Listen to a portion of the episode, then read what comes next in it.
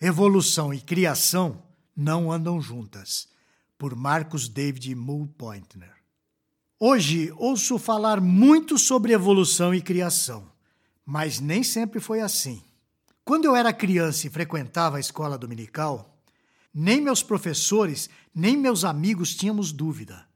Deus era o criador de tudo que existia. E ele criou tudo de modo miraculoso, em seis dias de 24 horas, fazendo com que todos os seres, biótipos e abiótipos, existissem pela sua palavra. Ouvia isso na classe, ouvia isso do meu pai pregando domingo após domingo, lia isso em comentários bíblicos. Eu estou falando de um tempo situado no final dos anos 70 até a metade dos anos 80. Em Gênesis capítulo 1, versículos de 1 a 4, nós lemos que no princípio criou Deus os céus e a terra. A terra, porém, estava sem forma e vazia. Havia trevas sobre a face do abismo, e o Espírito de Deus pairava por sobre as águas.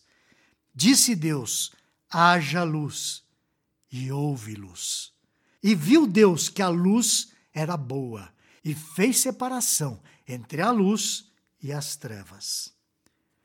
Foi por volta de 1986, com 14 anos, que eu vi pela primeira vez na Biblioteca Evangélica do Brasil, que ficava na rua 24 de Maio, que o Gênesis deveria ser interpretado de um outro jeito que não o literal. Então, assustado, perguntei para o Rogério, um amigo meu com quem conversava, se o perdão dos nossos pecados e a ressurreição de Jesus também não eram literais. A resposta dele foi meio que: esses textos foram escritos de forma diferente.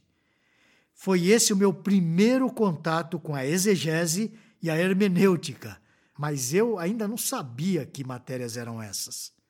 Para mim, a criação e a ressurreição de Jesus tinham a mesma característica. Eram eventos únicos, realizados por Deus, que é o único que tem poder para fazer isso.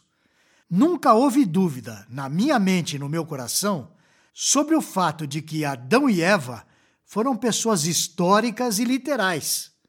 Eles foram criados exatamente do jeito que Moisés escreveu. Para o meu amigo Rogério, o Gênesis tinha sido escrito por vários autores. Nunca foi um problema para mim Deus soprar o fôlego da vida e Jesus mandar Lázaro sair do túmulo. Mas em 1996 resolvi entrar para a faculdade de biologia. E sabe o que aconteceu? Continuei crendo da mesma forma, mas fui apresentado a uma nova maneira de pensar, que separava de maneira bem estanque o relato bíblico da explicação científica.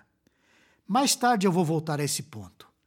Agora, na faculdade, estudando evolução, eu começava a ter críticas científicas sobre a proposta do Darwin. Em 1997, na aula sobre seleção natural, questionei sobre o caráter das mutações genéticas como um mecanismo evolutivo. As mutações do DNA são, na esmagadora maioria, silenciosas ou não se expressam, ou ainda incompatíveis com a vida. Contudo, é um dos principais mecanismos para a evolução. Depois de eu questionar uma fala do professor sobre as mutações, um colega virou-se para mim e disse: Ah, mas você é crente. E eu respondi: E daí? Não estou falando de Bíblia. Ali estava estabelecida pela primeira vez, de modo claro e bem na minha frente, duas visões que não batiam: o naturalismo e o sobrenaturalismo. A primeira se baseia apenas naquilo que a razão e a experimentação dizem ser verdadeiro. A segunda pressupõe a existência de uma entidade divina. Essa é, para mim, a única visão que existe, a do Deus que se revelou na Bíblia Sagrada.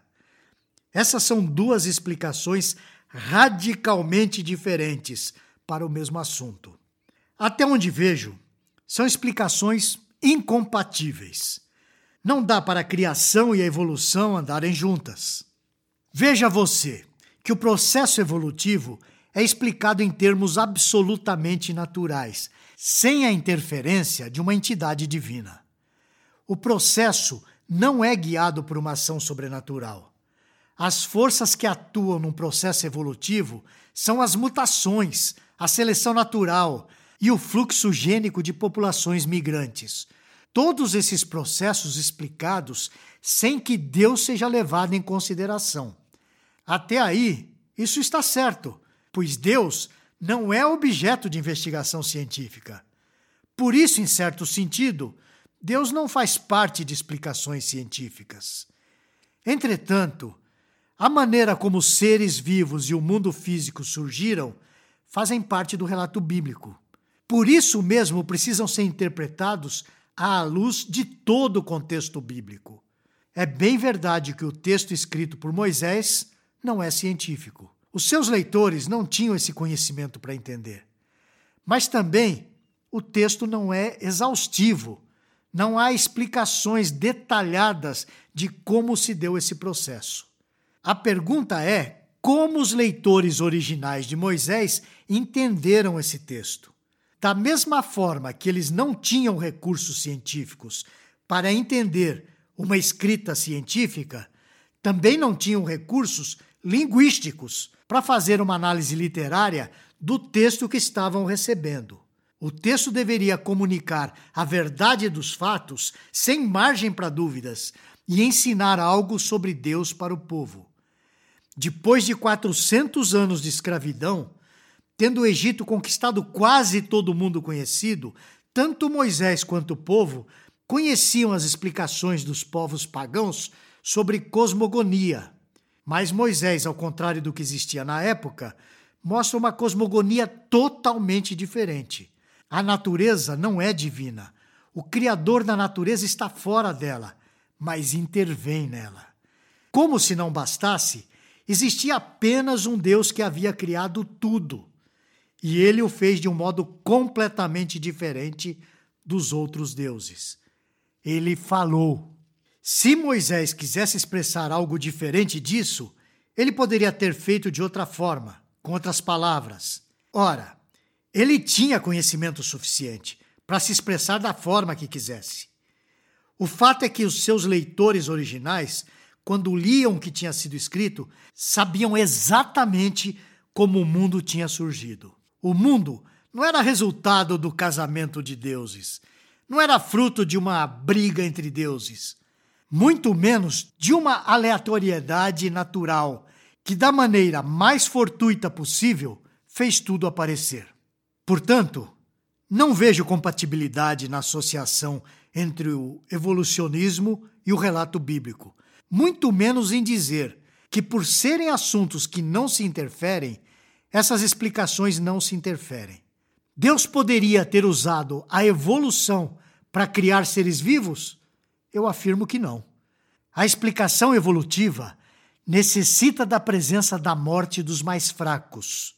A explicação do Gênesis diz que houve um tempo em que seres bióticos e abióticos estavam em perfeita sintonia, sem nenhum tipo de morte.